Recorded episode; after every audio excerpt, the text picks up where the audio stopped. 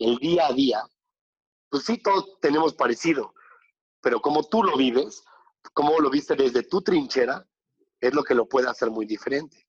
Entonces ahí es donde está lo interesante y lo bonito, a mi gusto, del stand-up comedy.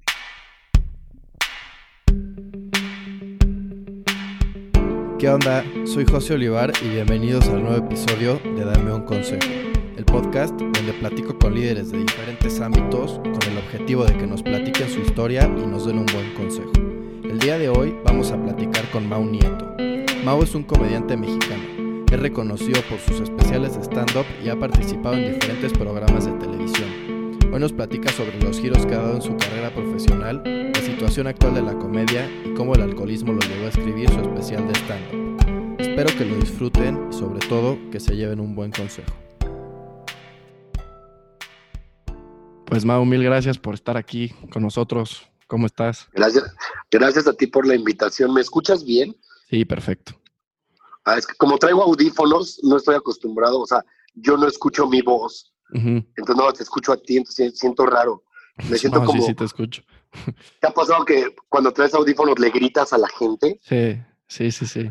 Ah, así me siento que estoy gritando. No, y al revés, ¿no? Cuando escuchas tu voz como que hasta te relaja. Exacto. Sí, sí, sí. Pero bien, estoy bien, estoy tranquilo en, en mi hogar ahorita. Qué bien. Oye, Mau, pues me encantaría platicar de, de tu carrera. Leí algo que me pareció muy curioso. Decía que querías ser cirujano de chico y luego decidiste estudiar comunicación y de ahí te pasaste a una agencia de publicidad, luego administrar el negocio familiar y acabaste haciendo comedia. Platícanos un El- poquito cómo fue tu carrera profesional. El encabezado debería ser, Mau Nieto es un inestable.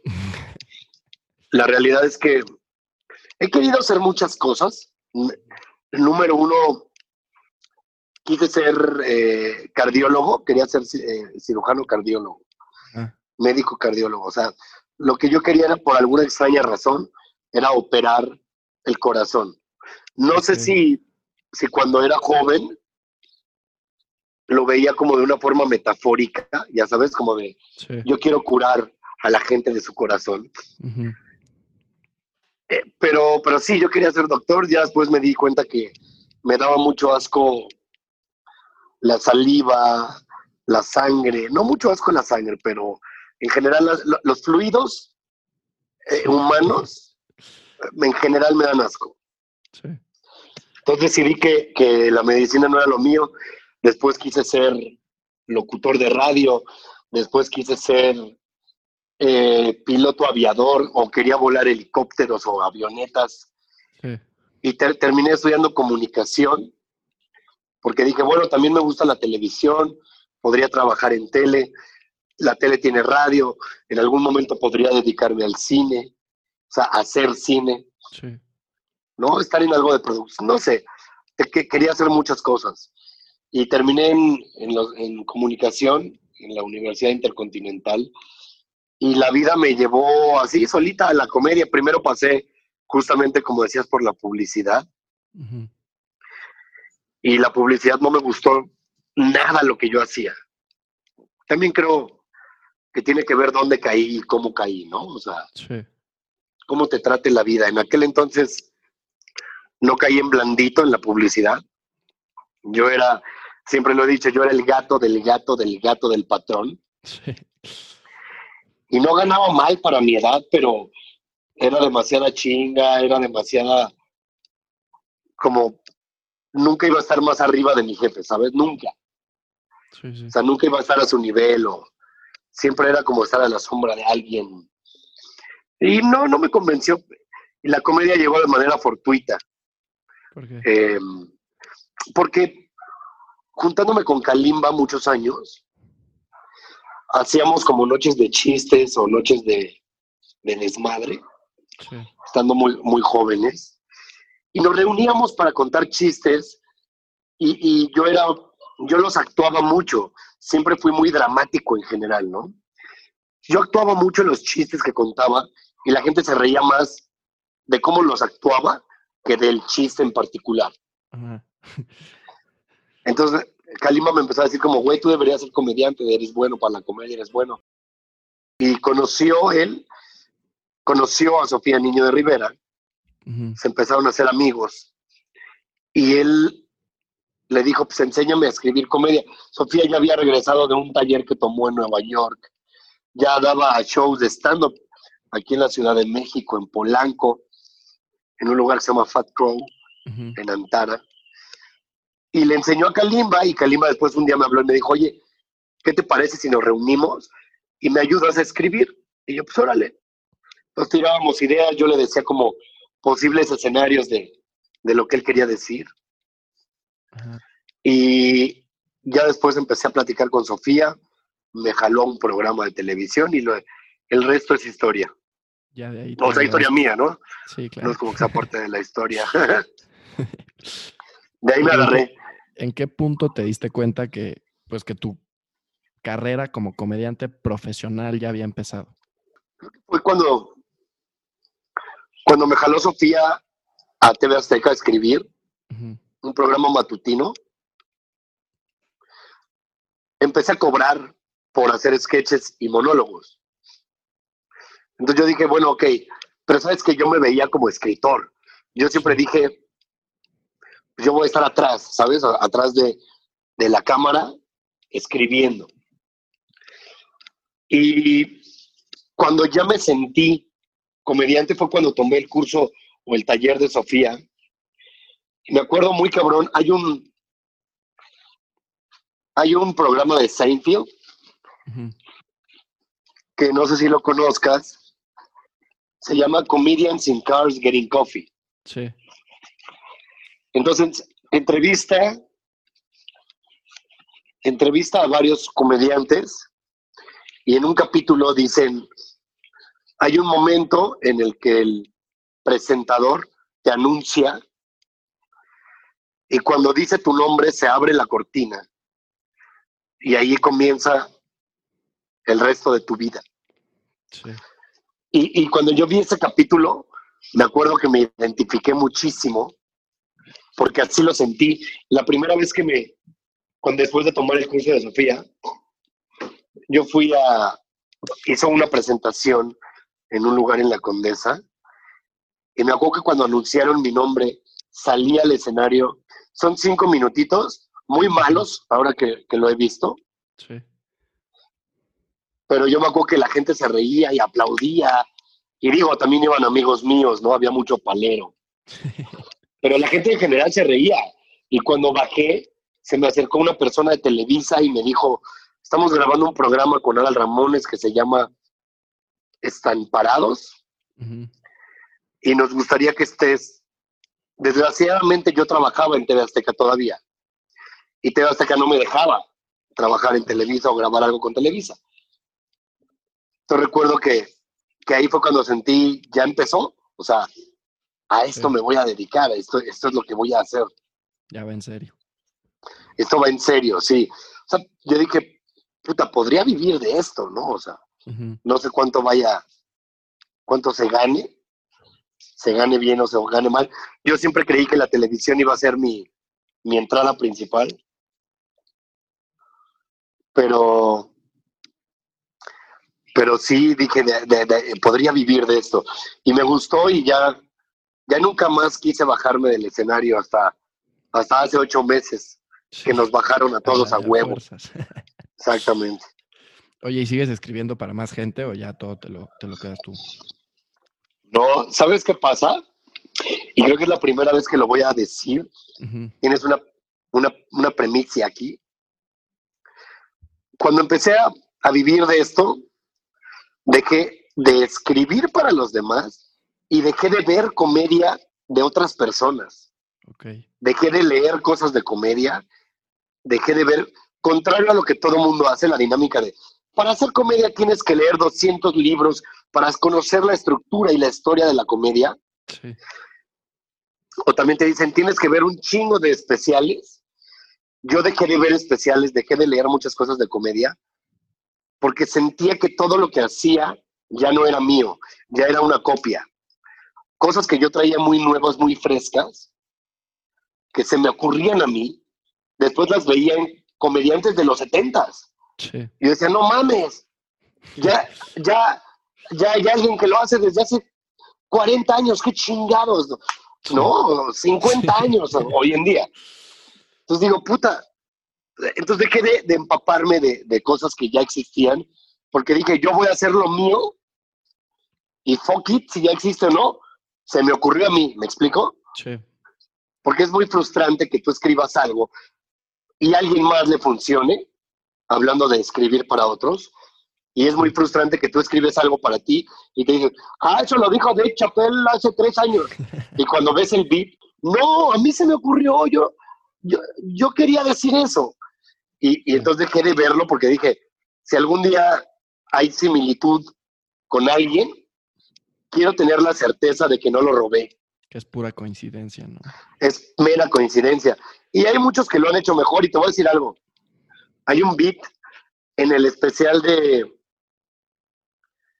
de, de quienes, creo que es de Ricky Gervais, del 2018 o 2019, Humanity se llama, donde tiene un beat muy parecido, pero así, abismalmente parecido a un beat que yo tengo en mi especial de Netflix.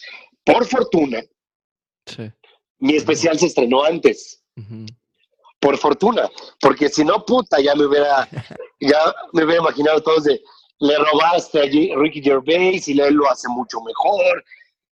Él es un chingón y tú eres una basura, ya sabes cómo es la gente bien amorosa en redes, ¿no? Entonces me relajé mucho al saber que cuando lo vi dije, no mames, yo tengo ese beat. Y dije, ok, el mío se estrenó hace un año, vamos bien, vamos bien. Entonces, eh, ahí es cuando dejé de tanto de escribirle a otros como de ver comedia. Aparte, o sea, que el tema de la comedia se habla de cosas con las que vivimos todos los días, ¿no? O sea, no son ideas nuevas. Ni, ni son ideas nuevas. Mira, lo bueno es el enfoque, o lo nuevo. Más bien lo, lo nuevo, quise decir lo nuevo. Porque tú no has vivido las mismas experiencias que millones de personas en un avión. A ti te pudo haber pasado algo muy particular. Entonces, el enfoque que tú le des a cualquier vivencia que todo mundo pueda tener, siempre va a ser muy particular. Siempre va a venir de ti, de algo tuyo. Entonces ahí es donde el stand-up es para mí algo increíble porque todos podemos hablar del mismo tema, fantasmas. Alguna vez le reclamé y le reclamé mal, porque fue un error mío, le reclamé al tío Robert, otro comediante, que me había robado un beat sobre los fantasmas. Y después lo analizamos entre él y yo, y me dijo, ni siquiera se parece al tuyo, solo hablo de fantasmas. Y ahí es donde dices, claro, las vivencias, el día a día, pues sí, todos tenemos parecido, pero como tú lo vives, como lo viste desde tu trinchera, es lo que lo puede hacer muy diferente. Entonces ahí es donde está lo interesante y lo, bonito, a mi gusto, del stand-up comedy. Sí. Oye, ya has mencionado que en la ciudad donde naces define mucho, pues, tu sentido del humor, ¿no? ¿Qué buscas transmitir al sacar humor, o sea, de las situaciones que vivimos los mexicanos en el día a día? Yo creo que, mira, la vida es hermosa, pero también hay mucha mierda. Sí. Hay cosas horribles en el mundo en general. Yo creo que la comedia deberíamos tomar lo malo y burlarnos de lo malo, señalar lo malo desde la comedia. Porque a veces la gente se queja hoy en día, bueno, no hoy en día, toda la vida, la gente se ha quejado de que los comediantes se burlan de cosas que no deberían burlarse, ¿no? Sin embargo, yo creo que a veces el comediante tiene la sucia tarea de poner el ojo donde la gente no lo está poniendo y, y te burlas de lo que es negativo, te burlas de la gente que tiene mala educación, te burlas de la gente que hace las cosas mal y haces un personaje cómico para caricaturizarlo, ¿no? Entonces, sí creo que tenemos que reírnos de todo. No importa, como tú decías, no importa tanto el lugar en el que, en el que naciste. Creo que sí te marca, sí te define. Sí, sí, sí tiene que ver mucho el peso cultural al que te enfrentas durante toda tu vida y eso cambia la forma en la que haces comedia. También creo que después la vas reestructurando y vas haciendo comedia conforme la ola social te va llevando, ¿no? Te, tenemos que evolucionar todos de alguna forma y eso incluye la comedia. Pero sí creo que, que, lo que vives, donde naces, con quién te rodeas durante tus primeros años, sí hace una comedia muy particular. Y, creo que eso es lo que tenemos que explotar todos y todas las comediantes, ¿no? Sí, sí, justo, o sea, personalmente creo que la comedia es un medio para expresarte libremente y, justamente pues, sacar sonrisas a través de temas que, pues, pueden ser difíciles o que pueden tener cierta controversia, ¿no? ¿Tú crees que la comedia tiene límites, por así decirlo?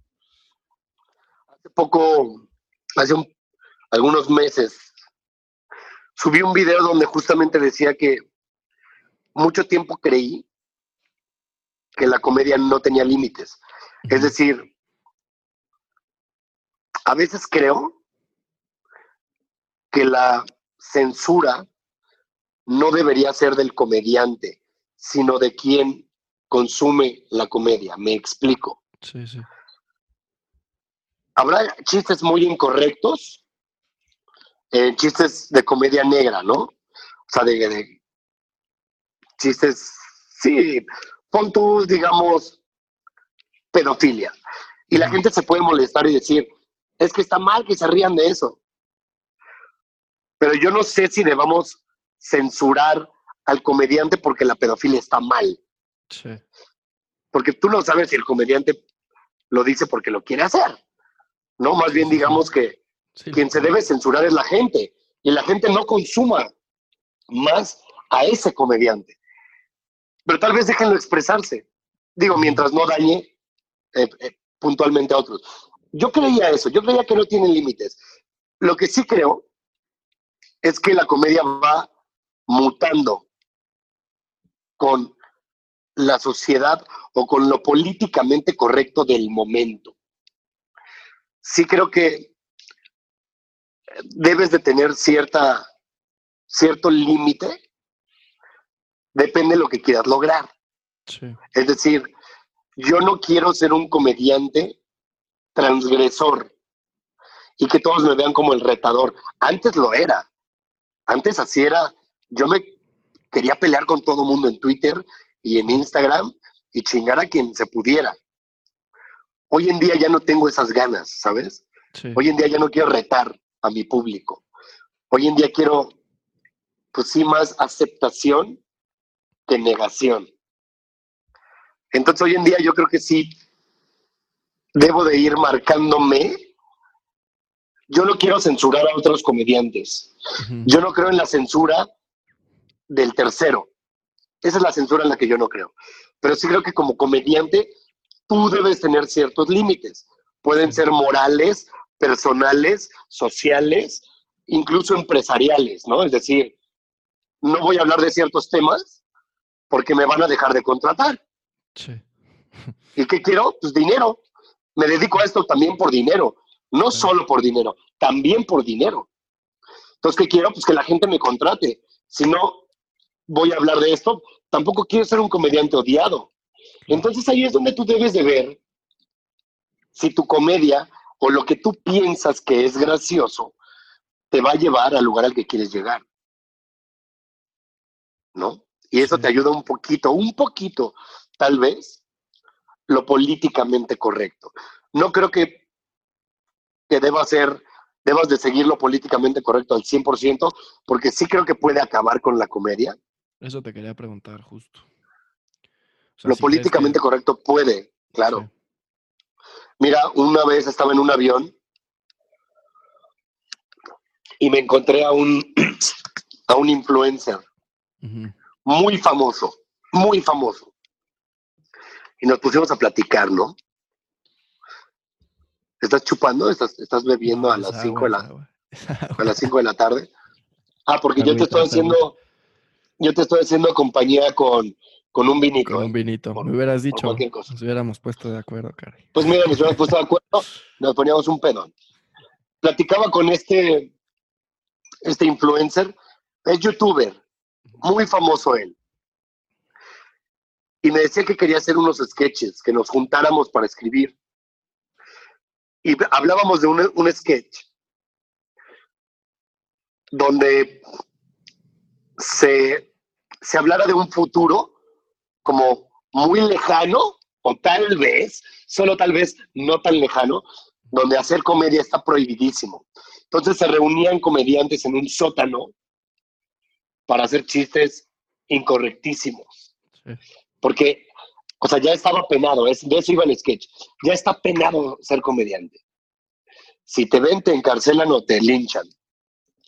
Y uno de los sketches, digo, uno de los comediantes, se subía a hablar de un perrito bulldog al final del sketch. O sea, todo el mundo hablaba de todo lo horrible de la sociedad hoy en día, ¿no? Sí, sí. Y al final, el último comediante del sketch hablaba de un perrito bulldog y se burlaba de cómo no podían respirar y cómo son gordos y cómo no pueden subir 10 escalones al, en menos de media hora, ¿no? Y uno de los de la audiencia se paraba bien ofendido. Entonces, a lo que trato de llegar con esto es, va a llegar el punto en el que ya no puedas hacer un chiste de un perro. Sí. Porque alguien, digo, no estás lastimando al perro, estás hablando de un perro. Es muy diferente al, al maltrato animal. Muy diferente. Pero va a llegar el punto en el que alguien va a decir, no, güey, no hacemos chistes de perros gordos, ¿no? O sea, hay que ser body positive con el perro. Sí. Porque pues el perro tiene sentimientos.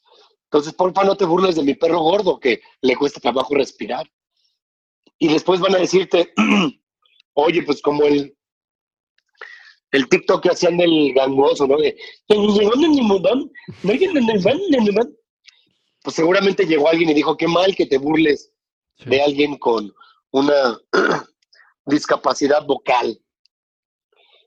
Y después vas a hacer un chiste de algo más y pum, alguien se va a enojar, y pum, alguien se va a enojar. Va a llegar el momento en el que todo el mundo se enoje de todo. Y dices, bueno, debes de ser más creativo. Todo el mundo, los comediantes ahora tenemos esa onda, ¿no? De, es que hay que ser más creativos y hablar de otras cosas. Pues sí, vamos a terminar hablando de nosotros. Es el principio de la comedia, búrlate de ti. Para hablar de alguien más, primero búrlate de ti. Pero burlándote de ti, va a llegar alguien que te va a decir, no, es que no es correcto que des el ejemplo de que te tienes que burlar de ti. Te tienes que amar como tú eres y con tus desperfectos y con tus virtudes y defectos, ¿no? Entonces vas a decir como, güey, entonces dime por favor, hazme una lista y dime de qué me puedo reír. Sí. Entonces sí creo que lo políticamente correcto puede acabar con la comedia, pero si hay una línea muy delgada en la que todos debemos de subirnos, como ese barco, que, que la sociedad te va marcando por dónde. Hay un comediante que, que se llama, ay cabrón, ahora verás, es Jim Jeffries. Y Jim Jeffries en un show dice que la ofensa de la gente va cambiando conforme a la época. ¿No? O sea, según la época es de lo que te ofendes. Y es muy cierto. Pues sí, yo justo hace poco también escuchaba a Louis C.K. decir algo parecido, ¿no? Que pues él se habla de, a veces de temas pues que ofenden y a, cierto tipo de gente y decía que, que si no te gustaba escuchar ese tipo de cosas y su comedia, pues que no la escucharas, ¿no? Está completamente en tus manos decidir qué, ves y qué no. Pues no es para todos, es para los que les gusta y lo disfrutan. Ahora, es, hay una línea muy delgada en que tú decidas qué tipo de comedia quieres ver. Y hay otra línea, digo, y entre que tú decidas qué ver y que haya una provocación. Es a lo que me refería con que yo no quiero ser transgresor. Es decir, tú puedes hacer chistes de pegarle a tu perro, y otra muy del, o sea, y es muy delgada la línea en que tú invites con la broma a pegarle a tu perro. Claro, sí. ¿Sabes? Porque la gente que igual no tiene esa sensibilidad cómica de que esto es un chiste, lo puede tomar como se vale. Sí, sí. Ahí es donde debes de tener cuidado como comediante y debes de saber cómo expones o de qué te burlas. No, igual tú dices que está mal pegarle al perro y te burlas de un güey y haces el personaje de alguien que le pegaba a su perro y lo justificaba. Pero tienes que empezar diciendo que está mal, que eso no se hace, para que alguien entienda que no se hace. Pero estás haciendo igual, de igual forma estás haciendo el chiste. ¿eh? Sí. Entonces, eh, sí creo que la censura debe de venir del consumidor. A mí no me gusta que hablen de armar rompecabezas. Me ofenden mucho los rompecabezas. Pues yo no sigo a comediantes que hablan de rompecabezas, Sí. ¿no? Déjalo al comediante que hable de rompecabezas, lo odio, me caga su comedia, pero déjalo. Pero si intentamos callarlo, si intentamos decir, no queremos que hable nunca más de rompecabezas, bueno, habrá gente a la que le gusten los rompecabezas y gente a la que no. Pero sí, creo que debes, debemos de cuidar en que no sea una invitación. Sí, Una cosa es hacer un chiste y otra cosa que no invites a que se haga de lo que te estás burlando. Ya. Fíjate, no lo había pensado así, pero me gustó, está interesante. Sí, porque igual dices, eh, vi un güey que se estacionaba, que esto me pasó. Un señor se estacionó en un lugar de discapacitados. Y yo subí una historia un, un- a Instagram y lo empecé a grabar. Y el señor se ofendió muchísimo, ¿no? O sea, me decía como, ¿y tú qué te metes? Entonces, es diferente que yo me burle del señor y diga, ¿cómo, cómo ven este pendejo que, que parece más discapacitado él, ¿no? Por, por no entender. O sea, porque, ah, me acuerdo que lo que dije es, ok, yo lo iba a juzgar, pero tal vez sí está discapacitado. O sea, no Sí. piensa, el señor no piensa, es una discapacidad.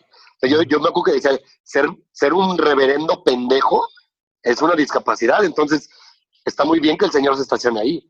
Sí, Yo me estaba burlando de él. ¿Me explico? sí, sí, sí. Pero imagínate que alguien llegue y diga, ah, ¿estás diciendo que los discapacitados son pendejos? Claro. Entonces, ¿nos podemos burlar de los discapacitados? No, no quise decir eso. Lo que quise decir es que el señor está mal. ¿Sabes? Sí, sí, sí, Entonces, sí. Ahí es donde está, está tricky para el comediante. Tienes que ver como por dónde le das la vueltecilla para que la gente entienda realmente lo que quieres decir. Sí. Oye, ¿y has notado algún, algún cambio en este comportamiento desde que empezaste a hacer comedia, comparándolo un poco con hoy en día? Totalmente. Digo, tuve hace unos meses un, un escandalillo ahí en Twitter y, y- y obviamente te hace cambiar, híjole, no solo tu forma de ver la comedia, sino tu forma de verte día con día. Entonces ves cosas que, que escribías antes, que también puede ser un problema para el comediante, porque solito te vas poniendo trabas. Eh, me explico. Yo veía muchos chistes que todavía traigo y ya empiezo a ver qué es lo que está mal en el chiste. En vez de ver si es gracioso o no, ya estoy pensando, ay, es que aquí puede estar mal por esto, es que aquí me pueden chingar por esto. Sí. Entonces empiezo a reescribir. ¿Sabes? Y entonces terminas también censurándote, que es lo que decía que no deberíamos hacer. Que se censure el que lo escucha. Es un círculo vicioso que, pero está bien también, o sea, creo que es positivo. Sí, Yo creo que ese, ese cambio, si, si lo haces para bien, para mejorar tanto tu comedia como tu, tu persona, es decir, pues ya no quiero hacer chistes de esto. ¿Cómo lo mejoro? O se va el chiste o hablo de otra cosa.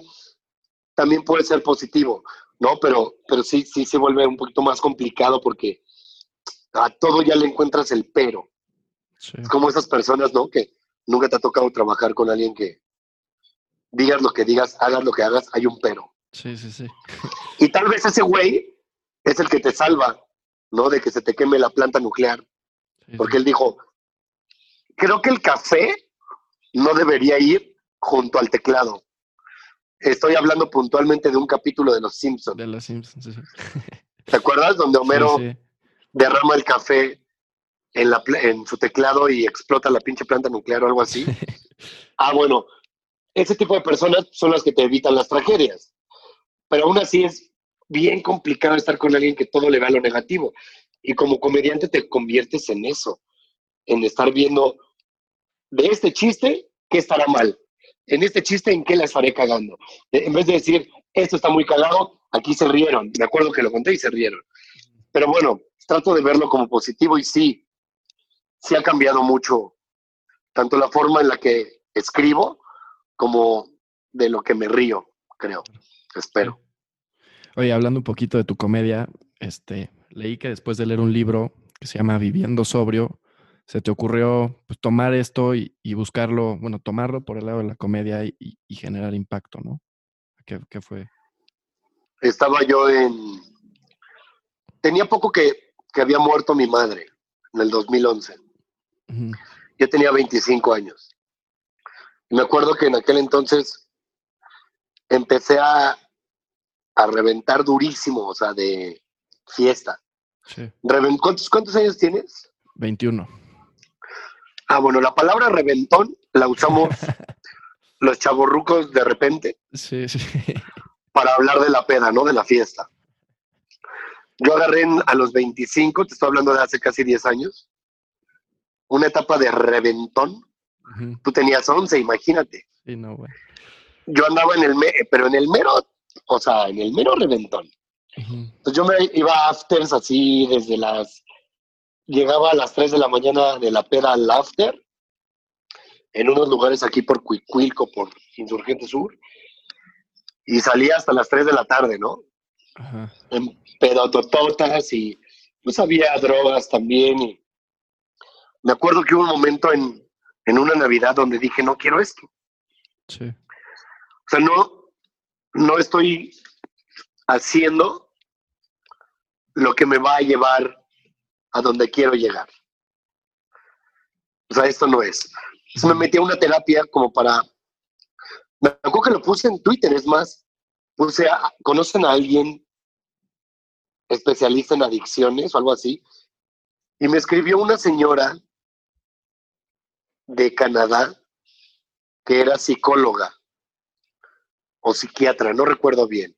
Fue en Twitter y me puso, si lo dices en serio, porque me dijo, me dijo, soy muy fan de tu cuenta, eres muy cagado. Si lo dices en serio, tengo una eh, terapeuta especialista en adicciones que te puede ayudar al sur de la Ciudad de México. Y dije, a huevo. Fui a la terapia, y estuve yendo a terapia ahí un rato, como, como tres, cuatro meses. Iba todos los martes, todos los miércoles, algo así. Y en una de las sesiones me dio este libro. Viviendo sobrio se llama. Sí. Un libro pequeñito que serán 80, 80, 70 páginas. Y lo empecé a leer. Y en una parte del libro justamente decía lo que se convirtió en mi primer chiste. Decía que el alcohol es una enfermedad, el alcoholismo es una enfermedad tan grave y tan seria como la bulimia, la anorexia o la obesidad. Y el libro decía, sin embargo, nunca hemos visto un policía detener a alguien por venir con exceso de obesidad. Sí. No es cierto, eso lo inventé yo, espérame. El libro decía por manejar siendo obeso. Y ahí es cuando yo hice el chiste, cambié palabritas y dije, nunca hemos visto un policía detener a alguien por venir conduciendo con exceso de obesidad, que estaría cabrón. Imagínate la sirena de... Buenas tardes, señorita. Disculpe, la molesto con su licencia, su tarjeta de circula. Uy, viene bien obesa. Y me acuerdo que cuando solté ese chiste en público, la risa de la gente fue cabrona. O sea, fue como mi primer chiste de aplauso y de no mames, qué cagada tu comparación. Y yo decía, no mames, y justo lo saqué de un libro que lo dice en serio.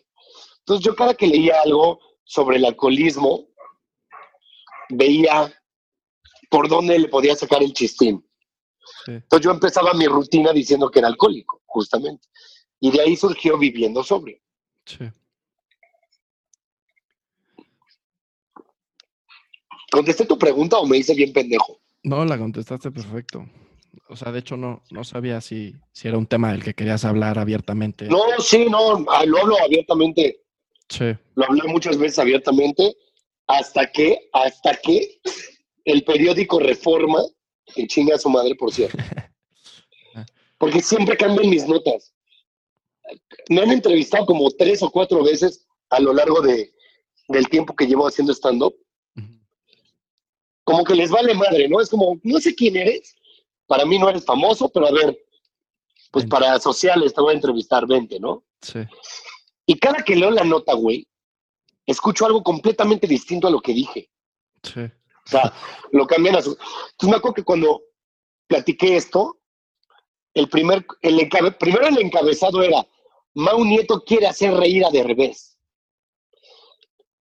Y la nota empezaba diciendo, después de haber superado sus adicciones con el abuso de sustancias, Mau Nieto se vuelve comediante. Imagínate mi papá cuando leyó eso y dijo como, wow, ¿en qué momento entraste a una clínica por abuso de sustancias? Y no era así. La realidad es que yo era muy fiestero y un día dije, quiero bajarle a la peda para no consumir otras cosas, no porque sea un drogadicto, sino porque no quiero llegar a hacerlo. ¿Sabes? Eh, entonces, cuando Reforma cambió todo esto, dije, está cabrón, pero sí, ya lo había platicado abiertamente en algún momento, y sí vino de ahí, vino de un libro de que traía yo en terapia. Sí. Y bueno, o sea, el chiste aparte genera impacto 100% positivo, ¿no? Dando a entender que pues, sí es una enfermedad. ¿no? Bueno, yo sostengo, y te lo digo con una copa de vino tinto en la mano, y ya estoy mormado porque la botella ya casi se acaba. Y mira, yo la abrí para la comida y ya valió madre. Eh, yo siempre he defendido, o me he defendido, con que no es una enfermedad. ¿eh? O sea, yo creo que algo que tú decides no puede ser considerado una enfermedad. Ya sé, ya sé que me han escrito que la bulimia y la anorexia sí son enfermedades mentales, sobre todo, que tienes que tratar, bla, bla, bla. Pero en el, caso del alcoholismo, yo creo que antes de convertirse en una enfermedad mental o psicológica, y antes de pasar a una enfermedad ya física, de dependencia física, sí creo que es un punto de decisión.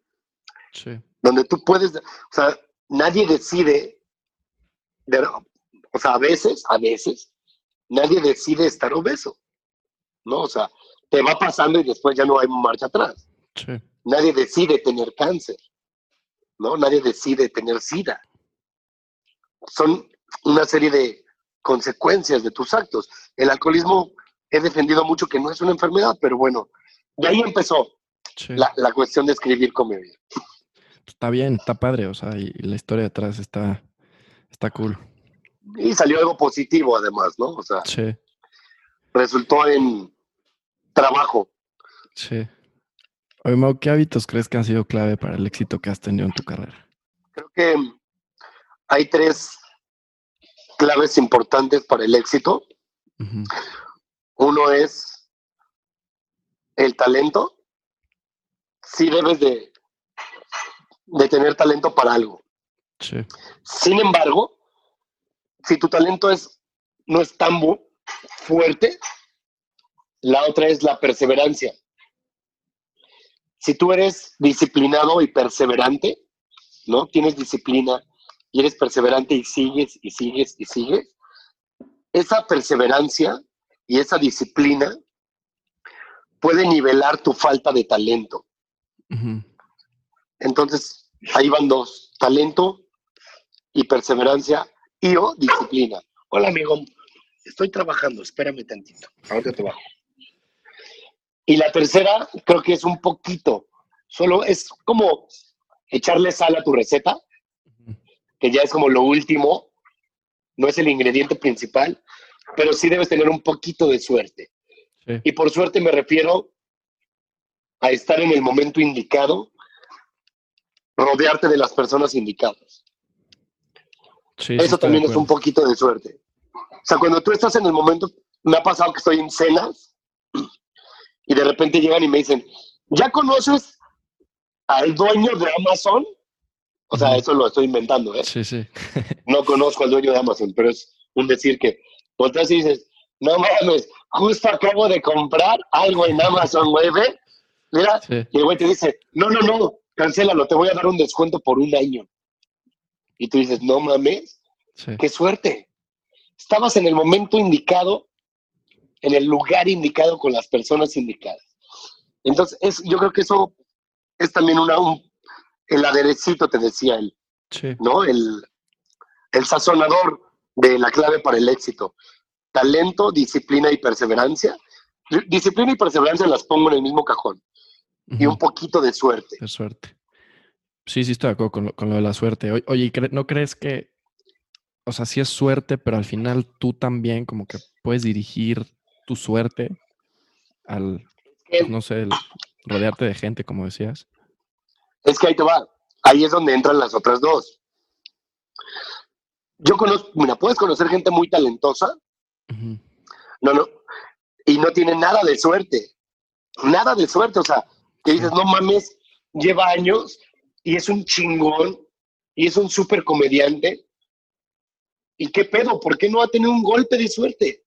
Sí, y es perseverante. Y hay comediantes que yo veo que le chingan y le chingan y le chingan y son cagados y son talentosos o son talentosas y son muy cagadas sí, y de repente las o los veo con cuatro mil, cinco mil seguidores y la gente no va a sus shows y tú dices, puta, ¿qué falta? Ahí es donde yo creo que falta un poquito de suerte sí, estar en el momento indicado para que alguien diga, no mames. Y para tu pinche suerte, estaba en el escenario Andrés Bustamante, digo, en el público, y te vio y te invitó. Ahí es cuando yo digo que cuando yo me juntaba con Kalimba y conocí a Sofía de pura suerte, me empezó a seguir y me dijo, no mames, estás muy cagado en Twitter. Escribes cosas muy chistosas. Jálate a escribir conmigo. Ese fue mi momento de suerte, porque ella no me conocía si era talentoso o disciplinado. sí, Entonces sí, ya después, tal vez la suerte la vas creando tú con talento y disciplina. ya. Pero sí creo que muchas veces sí, sí te puede ayudar un poquitito el destino. Sí, sí, estoy de acuerdo. ¿Hay alguna persona o algún personaje que haya sido referente en tu vida, ya sea personal o profesional? Am, bueno, profesionalmente, y siempre lo he dicho, Sofía Niño de Rivera, Ujú, Kalimba Marichal, el, el cantante ex, Sí, ex, ex OV7 y sí, sí. solista. Y creo que también podría decir que hay un productor que se llama Juan Pablo Matarredona, que fue el primer productor de televisión abierta que se aventuró a ponerme a cuadro. O sea, que dijo, este güey es un pendejo, está cagado. Porque no siempre lo pendejo es negativo, ¿no? A veces Sí, hay pendejos que somos buena onda. Y él se aventuró y me, y me funcionó. Y después seguí a otro programa. Y después de ahí me empezaron a buscar de otras cosas. Y el que me hayan visto a cuadro me funcionó para cosas que hoy en día sigo haciendo. Como el programa que tengo en Estados Unidos de 100 Latinos Dijeron. Agradezco y se lo atribuyo totalmente a que Juan Pablo Matarredona de TV Azteca se animó a ponerme en televisión. O sea, hay tres personajes clave para mí en mi carrera profesional y son Sofía Niño de Rivera, Kalimba y Juan Pablo Matarredona. sí. Y ahí también entra pues el factor suerte, ¿no? Con los tres. Ahí, ahí entró la suerte con los tres. Por alguna extraña razón caí Sí, y ya entró el, el talento y la perseverancia, ¿no? El, pues de aquí no me bajo. claro. Entonces esos son mis tres puntos para el éxito. Por Mau Nieto. Está bien. Gracias. Oye, Mau, y ya para muy- terminar, No me escuchas muy mormado, porque entre más le bajo al vino, más mormado me siento. No, no, para nada. Ya me dio COVID. ¿De verdad? No, creo. Ah, Digo, porque estoy mormado. yo hoy sí pensé, porque tengo calentura, dije, ya valió. Pero no, No, en orden. ¿Cuántos, cuántos eh, ataques de COVID psicológico has tenido? La verdad, el- yo creo que es el primero, chance el segundo, pero hasta eso he estado muy tranquilo. No te miento, yo por, obviamente por mi alcoholismo creo que aumenta, Ajá. pero he tenido fácil cuatro o cinco que dije ya, es COVID. O sea, ¿Te hiciste esto, la prueba o no? No es normal. Sí, claro. De hecho, me la he hecho cuatro veces y las tres, las cuatro han sido negativas. Pero en diferentes momentos de que me sentía horrible por una crudota Sí. y dije, "E- esta diarrea no es normal, estos ar- este ardor de ojos, siento que no respiro, siento que, ¿sabes? Sentí Sí, que sí. en algún momento que todo, todo me daba mal. Cada que me mormo me pasa lo mismo de, estoy mormado ya, es COVID, Sí. el Pues COVID no. psicológico. Sí, yo creo que sí eso ha sido un factor este año, ¿no? Como que mucha gente le ha dado ese tipo de, de COVID. Pues mira, nos va a dar a todos, dicen por ahí, Sí. el verdadero. Pues sí, justo lo que dicen es que mejor que te dé, o sea, después que antes, ¿no? O sea, mientras más te esperes, mejor el resultado. Pero pues ya, quién sabe qué pase. Ojalá, ojalá que no nos dé fuerte, Sí. si es que nos da, digo. Pues Mau, para terminar, si estuvieras enfrente de un joven que quiere seguir tus pasos y dedicarse a lo mismo que tú, ¿qué le dirías? Ah, hace, hace un par de años di una conferencia, no me preguntes por qué, di una conferencia en, en el TEC de Monterrey y en una universidad, no, no es cierto, en, en una agencia de publicidad. Pero me acuerdo mucho de la frase con la que cerré en el TEC de Monterrey, que fue, si eres bueno para algo, no, no, no, ahí te va. Era, busca cuál es tu pasión al grado de que lo harías gratis. O sea, olvídate del dinero. En el- pongamos un panorama donde el dinero no existe, no hace falta. Necesitas casa, comida y sustento. Por ahí dice, ¿no? ujú. Que el sustento, según yo, siempre en el dinero, pero bueno, olvídalo. Olvida que dije sustento. Un techo y comida. Si lo tienes y vives de algo que te apasiona muy cabrón, ¿qué sería? Y les iba preguntando uno por uno y uno decía, la pintura, no, pues cuidar a ancianos, eh, los coches. A mí me apasiona cocinar. Uno dijo, a mí me apasionan los videojuegos. Muy válido Sí, si algo te apasiona muy cabrón, vive de eso. O sea, busca algo que harías gratis, ¿sabes? sí, sí, sí. Pero si descubres que eres muy bueno en eso, nunca lo hagas gratis. Entonces, mi consejo es, busca cuál es tu pasión y vive de ella. No busques lo que todos quieren que seas. No busques lo que tu familia quiere que seas o lo que tú de chiquito pensabas ser. No busques ser el cardiólogo que tú de morrito te, pro- te prometiste ser. Sí, Déjate, date chance de cagarla. Date chance de equivocarte porque por ahí dicen que el camino al éxito está lleno de piedritas de fracaso y pavimenta de fracasos tu pinche camino al éxito. Pero siempre buscando lo que te apasiona. No hagas nada que no te apasione. Es como el amor. No estés con alguien que no te apasiona, sí, ¿sabes? Que digas, bueno, me voy a aventar pleitos y van a ser unos pleitotes, pero vale la pena. sí, sí.